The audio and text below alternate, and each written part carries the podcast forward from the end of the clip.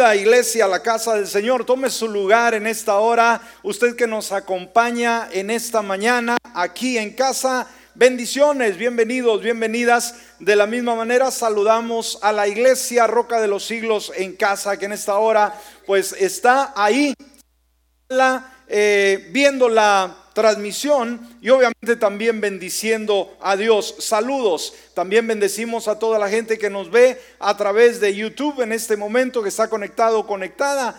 Bendiciones sobre su vida y toda la gente maravillosa que también nos sigue a través de Facebook Live. Estamos transmitiendo en vivo en esta hora desde nuestras instalaciones Roca de los Siglos. Así que les saludamos y obviamente toda la gente linda que nos escucha a través Mm, de la radio en cualquiera de las emisoras, en cualquiera de ellas, ya sea aquí en los Estados Unidos de Norteamérica o en cualquiera de la República Mexicana o en cualquier parte del mundo a través de la página en la red, a través del www.radiovida1150.com. Bienvenidos al servicio.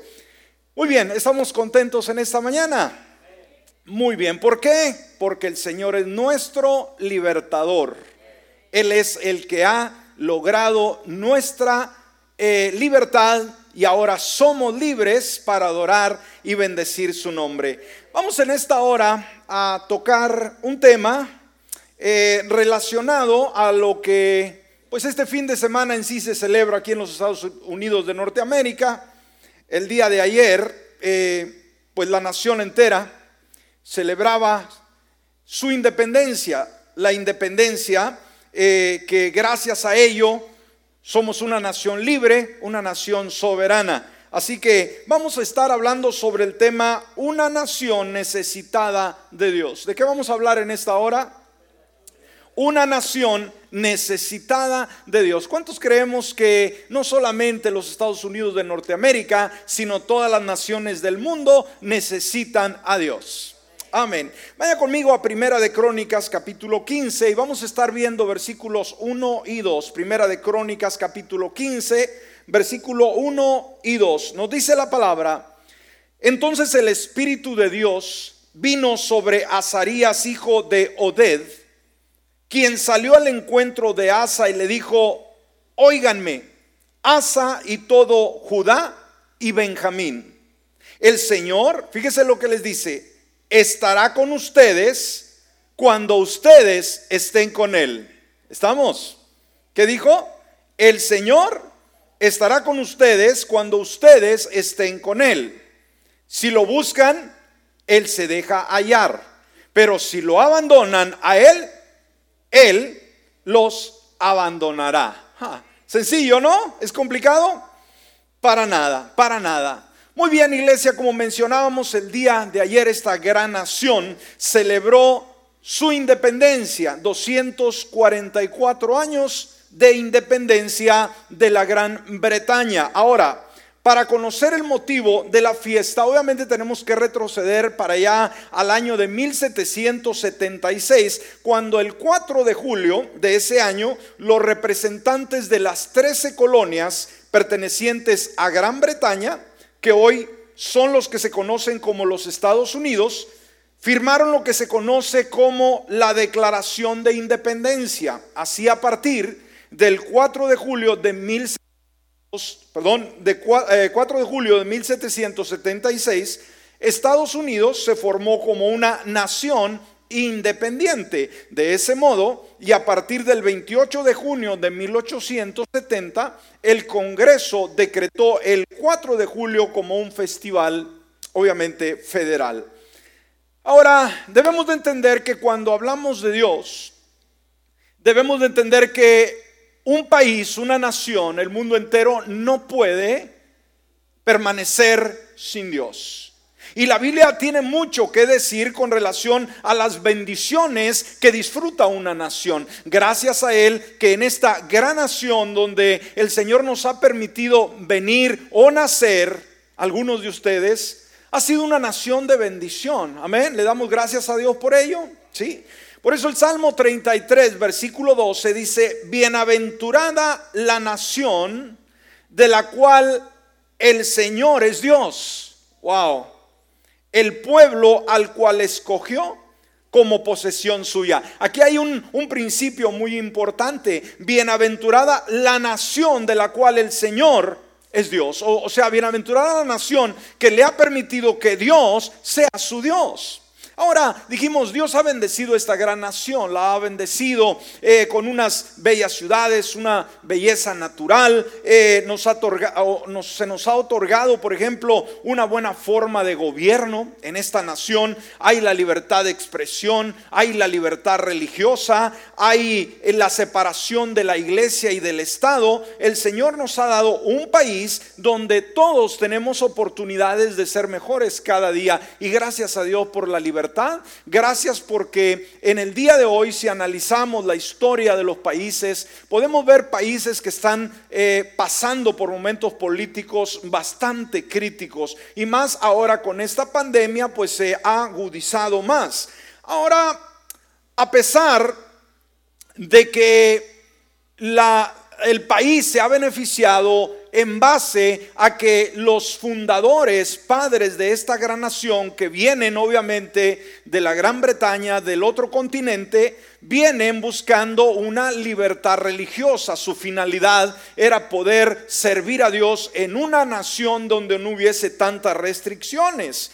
Eh, aunque el día de hoy, obviamente, la generación contemporánea niegue ese pasado y haya torcido no lo que los primeros padres desearon cuando ellos llegaron a estas tierras, deseaban libertad, deseaban donde Dios se pudiera adorar. Hoy en día, hoy en día vemos que las cosas han cambiado. ¿Qué es lo que buscaban ellos cuando se aventuran a la mar, cruzar todo el océano y llegar a estas tierras? Buscaban libertad religiosa. ¿Qué buscaban, iglesia? libertad religiosa. Sabe, un presidente de Sudamérica dijo en una ocasión con relación a la finalidad por la cual vienen las, las personas de Europa a esta, a esta tierra. Dice, Sudamérica fue fundada por hombres que buscaban oro. Escúcheme, una vez más. Sudamérica fue fundada por hombres que buscaban oro, pero América del Norte fue fundada por hombres que buscaban a Dios. ¿Me escuchó? Son dos cosas muy diferentes. Eh, todos sabemos de la conquista eh, de Hispanoamérica, de, cómo los españoles llegaron. Ellos no llegaron a, conquistar y, a traer principios y valores, vinieron a robar el oro. Unos días atrás, ¿verdad? Eh, por ahí en, en el encierro dije, pues yo no soy muy dado, ¿verdad? A ver películas, no sé, no estoy en contra de ello siempre y cuando no sean películas agresivas ni, ni películas que vayan a afectar su relación con Dios. Y una tarde por ahí, ¿verdad? Viendo eh, Netflix, tenemos Netflix en nuestra casa, como le digo, no lo acostumbro, no sé, no me llama, no me llama, no estoy en contra de ello. Pero dije, bueno, deja ver a ver qué tiene Netflix, ¿verdad? Y lo primero que veo, pues una bola de series de, narcotráfico y del Chapo y que ah, Escobar y que la reina de no sé de dónde, e, esa basura no la vea. Aunque creo que los que tienen Netflix ya las vieron. Lo más terrible, esas series de narcotráfico, es pura basura, hermano. No, no, no vea esa, esa, basura, por favor. Dice lo más padre, la balacera. No ve cómo está nuestro país, en nuestro país. Baleado y todavía estamos honrando esa basura, por favor. Pero vi por ahí una eh, que me llamó la atención del tiempo de la conquista y, e invité a mi esposa a que viéramos junto, juntos un capítulo. Mi esposa no es dada a ello tampoco. Y le gustó tanto, ¿no? Y era la historia de cómo los españoles llegan eh, al nuevo mundo y, a conquistar en busca la avaricia, ¿no? En busca del oro y también el trato que le daban a, los nativos, que fue algo horroroso. Y mi esposa se quedaba plasmada, dice, yo nunca película de ver el trato que le daban los españoles a, los ah, nativos. Le digo, pues eso es solamente lo que plasma las eh, películas, pero creo que la realidad fue mucho más cruel que eso, ¿no? Pero una vez más, Latinoamérica o Centroamérica o Sudamérica, obviamente el, deseo de, estos hombres para fundar eh, fue la búsqueda de oro. Pero América del Norte fue fundada por hombres que buscaban a Dios. Por eso vinieron a esta eh, gran nación. Y sus creencias fueron fuertes, muy ah, profundas. Inclusive expusieron sus propias vidas. eh, y sabían que para que esta nación pudiese salir adelante necesitaba depender de Dios. Ahora, lamentablemente sus cimientos, si los vemos el día de hoy, no existen. en los Estados Unidos, eh, de lo que fue en sus inicios, no queda nada. Es una nación que se ha revelado, una nación donde impera el pecado, la rebeldía. Por ejemplo, eh, entendemos que este 4 de julio, por causa de la pandemia, pues obviamente se cerraron las playas, los lugares eh, sucesivamente y fue una experiencia única. Creo que fue el primer año en el cual no salimos muchos, ¿no? A ningún lado porque no, no todo estaba cerrado y nos preguntamos qué cruel el gobierno, pero ¿cuántos de ustedes en años pasados han disfrutado un viaje a la playa, a algún lugar sucesivamente? ¿Qué es lo que gobierna? ¿Qué es lo que predomina ahí, hermanos? El vicio, el alcohol, las drogas, eh, eh, el desorden moral. Esto está al pie del día. Los restaurantes están llenas, sobre todo de juventud, que van a la rumba, no, que van a porear, que van a, embriagarse. Esa es la celebración de la independencia. Ese es el motivo. Y no solamente los anglosajones y los afroamericanos, sino también los latinos nos colamos. Aunque no es nuestra independencia, pero los cartones de cerveza no faltan, y el gritadero, y la borrachera, y las drogas, y el ruido, ¿no? ¡Wow! Entonces, ¿usted cree que los fundadores de esta gran nación se sentirían orgullosos el día de hoy de ver cómo celebra esta nación su independencia? Pregunto. No.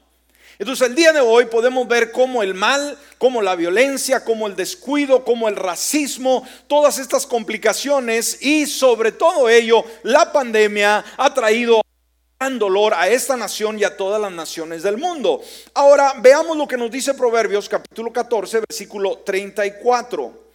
Proverbios 14, 34 dice, la justicia, o sea, la, la forma en que la nación vive, una, una eh, forma grata, la, justicia engrandece a la nación, pero el pecado, o sea, en la nación, es la deshonra de cualquier pueblo o de cualquier nación. Dios no se equivoca. Ahora, rápidamente, cuando nos remontamos a la historia de Judá, allá en Crónicas, eh, podemos ver ahí en Segunda de Crónicas, en el capítulo 15, podemos ver la historia de un rey llamado Asa. Este fue un rey bueno. Israel, Judá, el pueblo del Señor, tuvieron, ya sea el reino del norte o el reino del sur, tuvieron diferentes reyes. Algunos eran muy buenos, otros eran malísimos. Judá era en sí un rey bueno, era un hombre piadoso. Se nos dice que él hizo lo bueno y justo delante del Señor. Y esto nos lleva a Segunda de Crónicas capítulo 14 versículo 2. Segunda de Crónicas 14, 2. Dice, Asa hizo lo bueno y lo recto ante los ojos del Señor su Dios. Aquí nos está hablando del liderazgo de una nación. Y esto es muy importante, los valores que tenga el gobierno, la autoridad, el regente, la persona que está con una nación. En este caso, este rey nos dice la palabra que él hizo lo bueno. ¿Qué hay que hacer el día de hoy como gobernantes de las naciones? ¿Qué es lo que pedimos que hagan?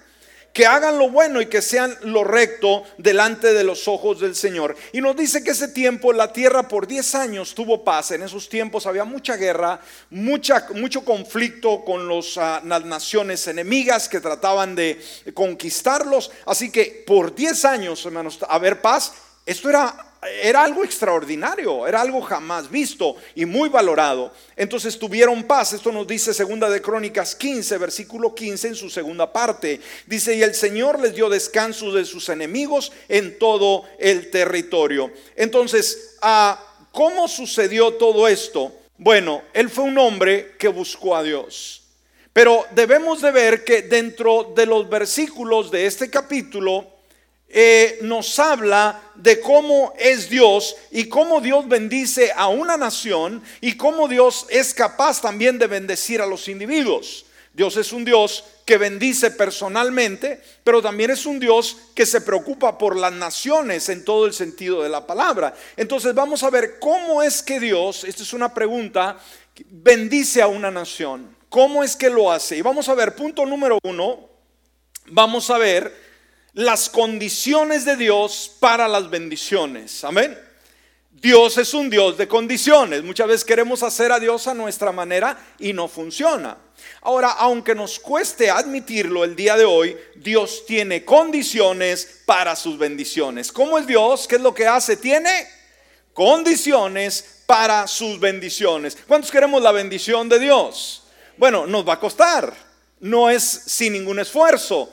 Y vamos a ver cuáles son sus condiciones y porque anhelamos las bendiciones, nos vamos a someter a ello. Ahora, veamos tres recordatorios sobre estas condiciones. Vamos a ver tres recordatorios para esas condiciones. Una vez, condición de bendición a la nación y al individuo. En primer lugar, veamos, el Señor está contigo, escúchame, cuando tú estás con Él. ¿Me escuchaste? ¿El Señor está con quién? Contigo, conmigo. ¿Cuándo? Cuando nosotros estamos con Él. Ahora, el mundo en que estamos viviendo, ¿cuántos quieren el favor de Dios? ¿Cuántos quieren el cuidado de Dios? Todos. La pregunta es, ¿todo el mundo está buscando a Dios el día de hoy? No. Aún en esta pandemia que Dios la está permitiendo, que aunque no tenemos todas las respuestas, no sabemos todas las razones, sabemos que Dios lo está permitiendo por varios motivos, pero uno de ellos es para señalarle al hombre sin Dios y sin esperanza que es tiempo de levantar sus ojos hacia arriba y darse cuenta que hay un Dios en el cielo, ama y quiere que le sirvamos. ¿Escuchó? Pero Dijimos, toda la gente alarmada, toda la gente decepcionada, triste, estresada.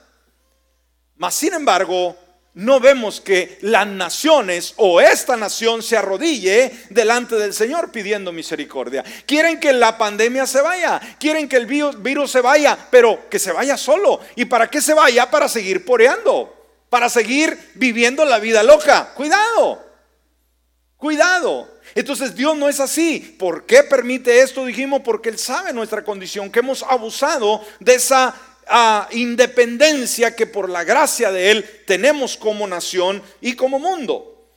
Nos dice este pasaje, segunda de Crónicas 15, versículo 1 y 2, en su primera parte, dice, entonces el Espíritu de Dios vino sobre Azarías, hijo de Oded, quien salió al encuentro de Asa y le dijo, óiganme, Asa y toda Judá, y Benjamín, el Señor estará con ustedes cuando ustedes estén con Él. Amén. Les dijo, ¿sabes qué? Dios va a estar con ustedes como nación cuando ustedes estén con Él. De la misma manera. Y yo creo que esta palabra es para esta nación y es para todas las naciones del mundo, ¿no? Cuando tú caminas con Él, Él se compromete a caminar contigo. En segundo lugar, si lo buscas, lo vas a encontrar. Amén. La segunda condición, si buscas a Dios, lo vas a encontrar. Dios no es un Dios que se esconde. Dios no es un Dios que eh, va a andar eh, escondiéndose en lo más remoto para no encontrarlo. Para nada. Él está cerca de nosotros. Nos dice el versículo 2 en su segunda parte, si lo buscan, Él se dejará a hallar. ¿Te has preguntado por qué muchas veces no vemos la mano de Dios quizás dentro de las iglesias? Dentro del, núcleo evangélico o dentro de una gran nación. Nos ponemos a preguntar por qué Dios nos golpea tanto con esta pandemia. ¿Por qué no vemos la, la nación o las naciones salir adelante con tranquilidad? ¿Por qué? Bueno, la pregunta, yo creo que esta pregunta, la respuesta nos la da este versículo. Estamos buscando a Dios el día de hoy, como iglesia, como cuerpo evangélico o como nación. Esto es muy importante. Nos estamos arrodillando, le estamos dejando a que el lugar que a Dios le corresponde en nuestra vida, una vez más. Ahora, quizás dijimos, alguien en este tiempo, aún la iglesia, pueda decir, ya no veo a Dios. Como le dije, algunas iglesias todavía no han abierto. Aún a pesar de que el gobierno les ha permitido que lo abran y no lo van a abrir. Muchas iglesias van a cerrar para siempre. Escúcheme. Definitivamente es una triste realidad, pero va a, suceder. Y quizás la iglesia o quizás la nación de la misma manera dice, ¿por qué Dios no hace algo? Yo lo único que veo es tragedia, es veo muerte. Yo prendo la televisión y todos, todos los canales me dicen cuántas personas murieron el día de hoy, cuántas fueron infectadas. Y veo la lista de todos desde que empezó la pandemia y me da pavor. Bueno, no veo a Dios en ninguna parte Alguien escéptico puede decir eso. Alguien frío, alguien que no está conectado con Dios, alguien que no está buscando de Dios puede expresarse de esta manera. Mas sin embargo está el lado, el otro, el lado opuesto y es el lado del hombre, de la mujer, del creyente, de la iglesia, de la nación que está buscando a Dios. Fíjese, estamos en el mismo tiempo, estamos pasando las mismas circunstancias, somos la misma gente, pero tenemos diferente perspectiva. ¿Me está escuchando en esta hora? Alguien puede ver lo peor en esta pandemia, pero el que está conectado con Dios dice, a Dios lo veo por todas partes. El incrédulo, aquel que no camina con Dios, ¿qué es lo que ve impedimento? No veo a Dios por ningún lado, pero el que está conectado con Dios, en cualquier momento veo a Dios en todas partes. Lo veo en la mañana, lo veo en la noche, en que Dios me cuida, en que tengo alimento, en que tengo ah, trabajo, en que tengo eh, eh, paz en mi hogar, en que no estoy enfermo sucesivamente. Está conmigo en esta hora. Ahora, en tercer lugar, si lo abandonas, entonces él te permitirá elegir tu propio camino. Amén. Si lo abandonas, él te va a dejar a que tú elijas lo que quieres hacer con tu vida. Y cuidado, versículo 2 en su tercera parte, si lo abandonas, Él los abandonará. Seguramente porque Dios es un Dios de amor, escúchame, nunca nos abandonará. Puedes contar con la seguridad de que Él no nos abandonará, pero Él sí nos permite elegir qué hacemos con nuestra vida. Por eso como nación, la nación de los Estados Unidos ha decidido cómo vivir y está viviendo a su manera. Y cada persona como individuo, Dios nos permite vivir a nuestra manera. Ahora, debemos de saber que habrá consecuencias. Ahora, en el punto número dos, veamos las consecuencias de vivir sin la bendición de Dios. Las consecuencias de vivir sin la bendición de Dios. Y esas consecuencias son claras y son costosas. Amén. Veamos, la tierra está llena de caos. Cuando nosotros hacemos nuestra propia elección, nuestra propia decisión, la tierra se transforma en un caos. La palabra nos dice que no había sacerdote que enseñase la ley. O sea, no había una palabra para poder dirigir las vidas. En el versículo 3 de este mismo capítulo dice, por mucho tiempo estuvo Israel sin el Dios verdadero, sin sacerdote que les enseñara y sin ley. Cuando no somos enseñados en la palabra, cuando la palabra escasea, cuando no hay hombres y mujeres que levanten la voz a las naciones del mundo, el el pueblo se pierde, el pueblo se desenfrena y termina mal. Por eso la importancia de predicar la palabra. ¿Me escuchó? Ahora, la tierra no solamente es un caos, sino está en conflictos. Nos dice que en Judá, ¿qué es lo que había? Paz. No, no había paz. ¿Y qué es lo que queremos, queremos en nuestra nación? Es paz. Queremos vivir en paz. Queremos acostarnos y despertar y saber que amanecimos y que estamos bien. Y que no para cuando amanecimos ya no está la casa. Y nos dejaron ahí. nos dejaron sin nada. El carro, el negocio, la empresa, para nada. Queremos paz. En el versículo 5 dice, en aquellos tiempos no había paz ni para el que salía ni para el que entraba. Fíjese qué triste, porque había muchas aflicciones sobre todos los habitantes de los países. Había muchas aflicciones. Es triste vivir de esa manera. Y la tierra estaba llena de corrupción. ¿Cómo estaba la tierra? Llena de corrupción. ¿Cómo vemos nuestras naciones? ¿Cómo vemos nuestra nación el día de hoy? Corrupción en todo el sentido de la palabra. El versículo 6 nos dice, una nación era destruida por otra nación y una ciudad con otra ciudad porque Dios los turbaba con toda clase de calamidades. Cuando no buscamos a Dios, las calamidades van a estar corriendo por nuestras avenidas, por nuestras ciudades. Qué tremendo. Entonces ese resultado obviamente es devastador y el costo de alejarse de Dios es alto como nación y como individuo. ¿Me escuchó? En la pandemia, como lo hemos estado diciendo, la pandemia va a sacar lo peor o lo mejor de nosotros como cristianos y como nación. Una cosa buena que va a hacer la pandemia, que va a sacar solamente lo que hay en tu corazón. Amén. No lo que tú decías, no lo que tú pensabas, lo que hay en tu corazón. ¿Sí? Por eso muchos cristianos serán fieles a pesar de la pandemia, no tendrán temor, pero algunos, escúcheme, estarán atemorizados y otros se retirarán de la iglesia para no volver jamás. Escúchame bien, se retirarán del Señor para no volver jamás. ¿Por qué? ¿Qué es lo que había en su corazón? Pero estuvieron con nosotros tantos años y ahora se han retirado al mundo porque ahora ya no quieren servir a Dios. Nunca quisieron servir a Dios. Se colaron pero nunca tuvieron un nacimiento, un nuevo nacimiento, una experiencia real con Dios. Por eso esto es serio, iglesia. Amén. Y esta pandemia va a realmente a sacar a flote quién es cada persona que se dice ser creyente. Por eso mucho cuidado.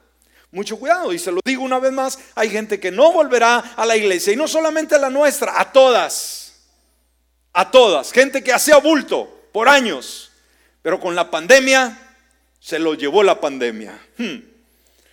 Así que hoy en día debemos detenernos, detenernos a pensar en nuestra verdadera libertad. Sí, hablamos de la independencia de esta nación o de cualquier nación.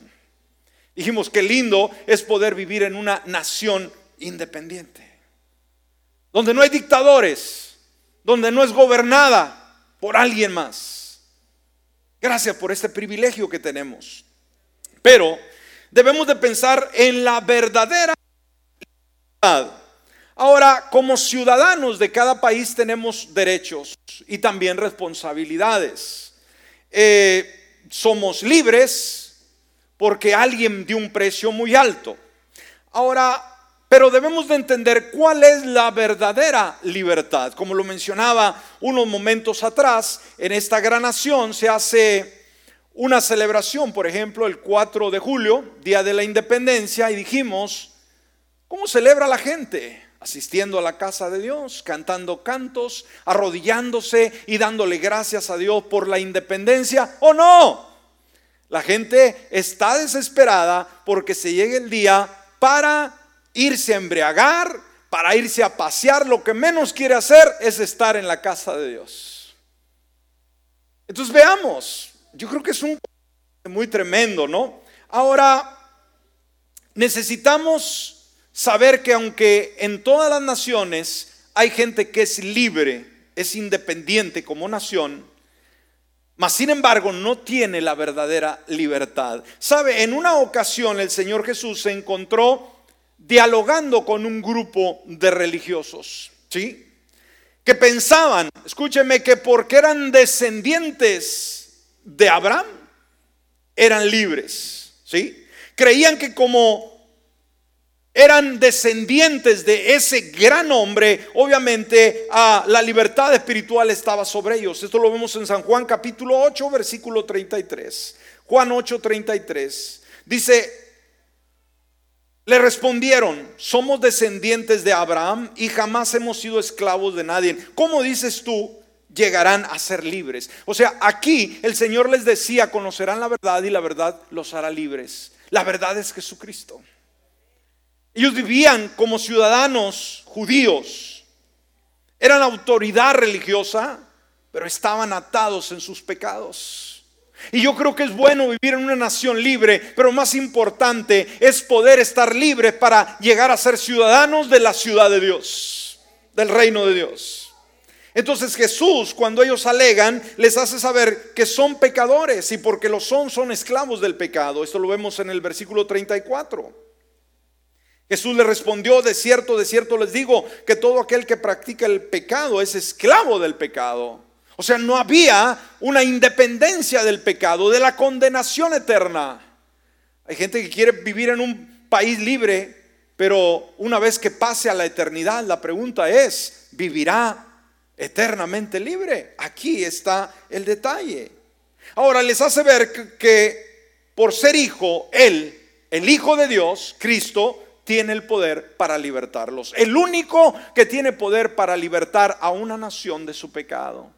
A un individuo de esa condenación es el Señor Jesucristo. Por eso el versículo 36 dice, así que si el Hijo los librare, o los hace libres, mejor dicho, serán verdaderamente libres. ¿Me escuchó?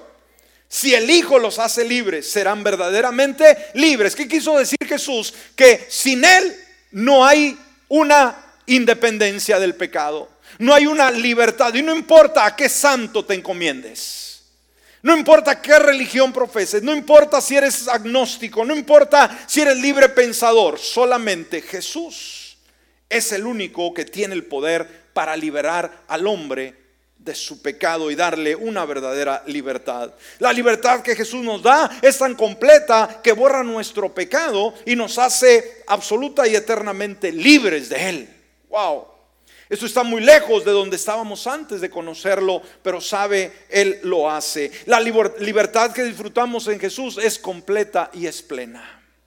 Esa sí es una verdadera libertad. Por eso usted debe de alegrarse, debe de tener motivo para regocijarse en el Señor. Miren lo que dice Romanos capítulo 8, versículo 2.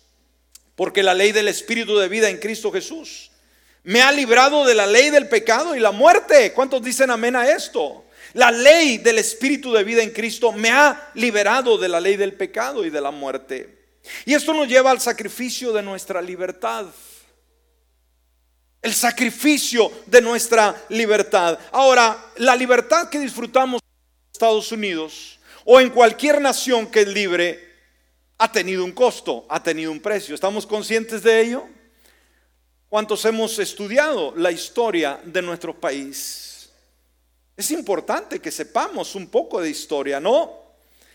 Pero sabe, disfrutar de la libertad que tenemos aquí en esta gran nación Hubo un costo muy alto porque cerca de un millón de valientes soldados pagaron con sus propias vidas para que hoy nosotros seamos libres en esta gran nación. Ahora, se dice que fueron 56 personas que se reunieron para firmar la declaración de la independencia. Ahora, firmar en aquel tiempo, pues obviamente no era cualquier cosa, porque al, firmar, obviamente se estaba haciendo enemigo de Gran Bretaña, de, la realeza, eh, había un costo que pagar, no todos querían firmar, si aparecía su nombre, estaba diciendo que usted quería que usted era un rebelde sucesivamente. Bueno, hubieron 56 valientes hombres que decidieron hacerlo. Ahora, ¿qué suerte tuvieron ellos? Decir, pues fueron grandes personajes, vivieron ricos, heredaron lo mejor de la tierra. Pues fíjese que no. Por ejemplo, de esos, cinco de ellos fueron capturados por los británicos como traidores. Escúchame, cinco para empezar de los 56 y fueron torturados antes de matarlos hmm, por traidores, porque decidieron firmar esta constitución. A doce de ellos sus casas fueron saqueadas y fueron quemadas. ¿Sí? Dos perdieron a sus hijos en el ejército revolucionario otro tuvo dos hijos quienes fueron capturados de la misma manera por el ejército británico. Nueve de los 56 lucharon y murieron a causa de las heridas o las dificultades de la guerra revolucionaria. Ahora, ¿qué clase de hombres eran estos personajes? 24 eran abogados. Eran juristas, 11 de ellos eran comerciantes, 9 eran agricultores y grandes propietarios de plantaciones, pero firmaron la declaración de la independencia sabiendo muy bien que la pena sería la muerte si fueran capturados. ¿Me está escuchando? Ellos sabían el precio que pagarían si ellos eran capturados por haberse atrevido a firmar la declaración de independencia. A pesar de ello, firmaron. Gracias a Dios por esos hombres, ¿no cree usted? Pero fue gratis, no. Pagaron un precio muy alto por haber firmado. Ahora, si bien el precio de nuestra libertad nacional fue costosa y sangrienta, palidece, o sea, se queda muy remota, muy atrás en comparación con el costo de nuestra verdadera libertad espiritual en Cristo Jesús. ¿Alguien puede decir amén en esta hora? El costo de nuestra libertad espiritual fue la muerte del Señor Jesús en la cruz del Calvario. Fue ahí donde Él se dio por rescate por todos nosotros para ser sacrificado a su debido tiempo. Esto nos dice Primera de Timoteo capítulo 2 versículo 6. Quien se dio a sí mismo en rescate por todos, de lo cual se dio testimonio a su debido tiempo. Qué tremendo. Ahora, no solo por los nuestros o nuestro pecado, sino también por el pecado del mundo entero. Mire lo que dice primera de Juan 2.2. Él es la expiación por nuestros pecados. Y no solamente por los nuestros, sino también por los de todo el mundo. Fue ahí donde fue herido por nuestras transgresiones. Fue herido por nuestras iniquidades. Fue ahí donde Dios puso sobre él la iniquidad de todos nosotros. ¿Por qué lo hizo? ¿Cuál fue la razón que Jesús quiso llevar esas maldiciones? El pago de nuestra libertad lo llevó ahí. Una sola razón por amor. ¿Escuchó? Una sola razón, amor. ¿Qué dice Romanos 5:8? Pero Dios demuestra su amor para con nosotros en que siendo aún pecadores, Cristo murió por nosotros. Qué privilegio, ¿no? ¿Qué fue lo que lo llevó a la cruz? Para llevarnos a una verdadera y genuina libertad. Hay países que no son libres, pero el Evangelio ha llegado y los ha libertado. Ellos tendrán herencia con los santos en aquel día. Y hay naciones que son libres, mas son esclavas de su pecado, de su degradación, de su vicio, de su extravío y pagarán muy caro el desobedecer. Por lo tanto, nuestra nación y las naciones del mundo, ¿qué es lo que necesitan? Necesitan el amor de Jesús. Necesitan la verdadera libertad para que sus ataduras sean rotas, para que esa tendencia a pecar, a desobedecer, a vivir vidas desordenadas cese y dé lugar a la vida eterna. Póngase de pie en esta hora.